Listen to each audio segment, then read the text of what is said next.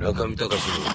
FM 芸術道場ちょっと話長くなっちゃいましたけど、でもいいのかな、完全に正確なことはちゃんとほら、調べって言わないと。いやいや、関係ないですよ、ポッドキャストがみんな流して聞いてますから、あの佐々木さんが今、ですね心配してるのは、正確な情報じゃないと、まずいんじゃないかっていう、まさにこう美術評論家独特のですね心配性を発揮してますけど、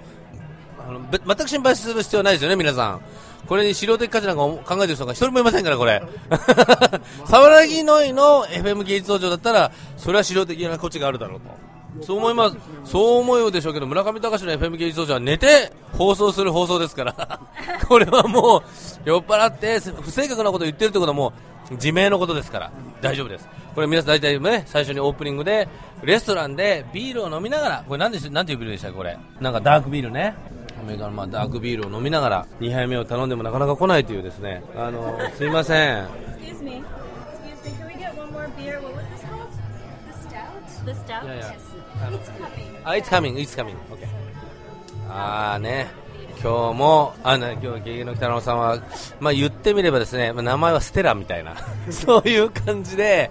まあ日本で言ってみればかなり可愛いんですけれども、まあこちらで言うですね、ある意味、これ、メイド、メイド的なちょっとコスチュームをね、かなりされてますよね。これ多分お店のポリシーじゃないかと。そう思うんですけども、あの黒い、えーピタッと体に張り付くような、えー上着に、ちょっとね、アニエス・ベイみたいな感じで、あの白い前掛けがあって、細いこうえー一本の紐が腹のあたりにくるくるっとこうリボンリボン的にですね回り込んで、なんかこうね、なんかこうその女性の美体を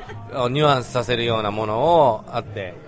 そそうかと思うと配膳してるおじさんはつるっぱげのおじさんが来たりとかですね。そういうコントラストがですね非常に、えー なんかこう、ね、美と醜いもの、ねまあ、美しいことと醜いもののコントラストで あのそう男の子も結構可愛いですよね、まあ、だから、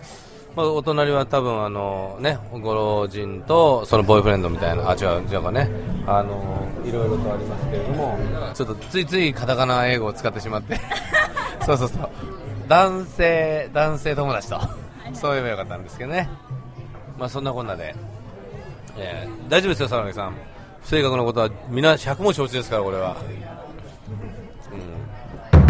中見隆の FM 芸術道場